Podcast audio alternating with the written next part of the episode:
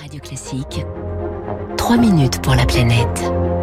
Avec Crédit Mutuel Asset Management, acteur majeur de la finance responsable. Bonjour Baptiste Gabory. Bonjour François, bonjour à tous. Et si les oiseaux migrateurs pouvaient servir de sentinelles face à l'arrivée imminente de cyclones ou de tsunamis? Question extrêmement étonnante et très sérieuse à laquelle tentent de répondre plusieurs chercheurs français.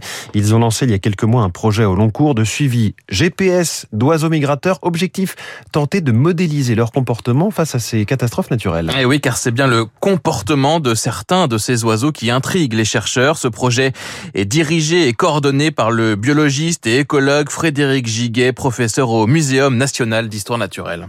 On imagine qu'en fait, ces oiseaux migrateurs qui se retrouvent face à des cyclones, qui vivent sur des îles souvent submergées, devraient être capables de percevoir les infrasons produits par le vortex des cyclones ou par une vague de tsunami longtemps à l'avance et donc euh, avoir des comportements qui pourraient nous signaler en fait qu'une catastrophe est en train d'arriver. Une hypothèse qui repose déjà hein, sur plusieurs observations comme lors du tsunami qui a frappé l'Indonésie en 2004. Il y a les témoignages des survivants, des vols d'oiseaux euh, vus euh, entrant dans les terres avant l'arrivée de la vague, avant que les hommes ne comprennent que quelque chose d'étrange se passait. Et puis plusieurs euh, études dans l'océan Indien qui ont montré que des oiseaux marins avaient des comportements d'évitement, mais de différentes manières. À l'arrivée d'un ouragan sur les îles éparses, les fous à pieds rouges sont partis en mer pour le contourner, mais les frégates superbes sont montées en altitude pour laisser passer l'œil du cyclone, pour ensuite redescendre. Des oiseaux migrateurs capables donc de détecter les infrasons de cyclones ou de tsunamis.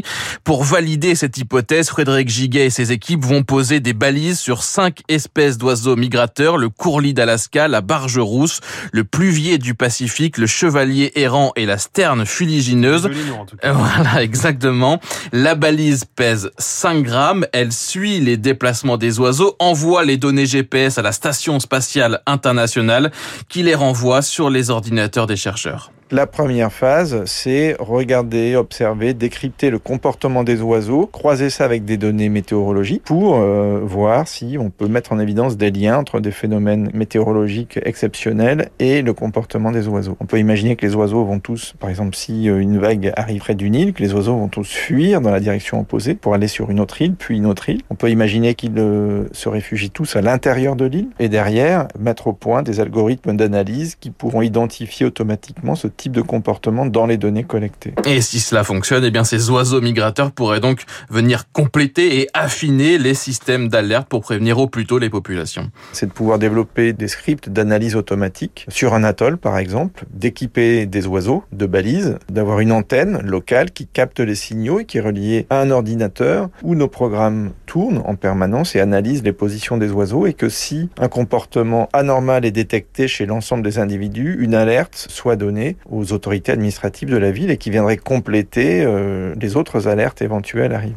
La première expédition des chercheurs français a eu lieu en janvier dernier en Polynésie française. Ils ont posé des balises sur 45 oiseaux. Ils repartent dans un mois toujours en Polynésie. Ils se rendront l'an prochain en Nouvelle-Calédonie et en Alaska. Objectif équipé au total 350 oiseaux migrateurs qu'ils vont suivre donc pour ce projet au long cours. Ce matin, on a entendu les infrasons du vortex des cyclones grâce à vous, Baptiste Gabory. Sujet incroyable, hein, très étonnant à retrouver sur